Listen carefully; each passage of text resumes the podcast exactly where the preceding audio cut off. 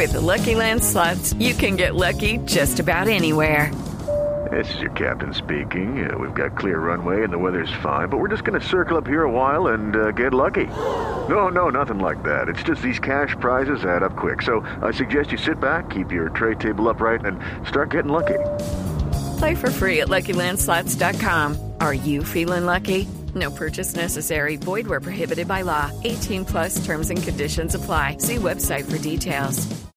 La secretaria general de la alcaldía y alcaldesa encargada, Marta Lucía Zamora, confirmó que el partido entre Nacional y el Vélez no se llevará a cabo en la capital, en el estadio Nemesio Camacho, el Campín. Aseguró que las condiciones de seguridad no están dadas para garantizar este encuentro. Por razones de seguridad en la ciudad no está en este momento preparada las barras para poderse llevar a cabo este partido.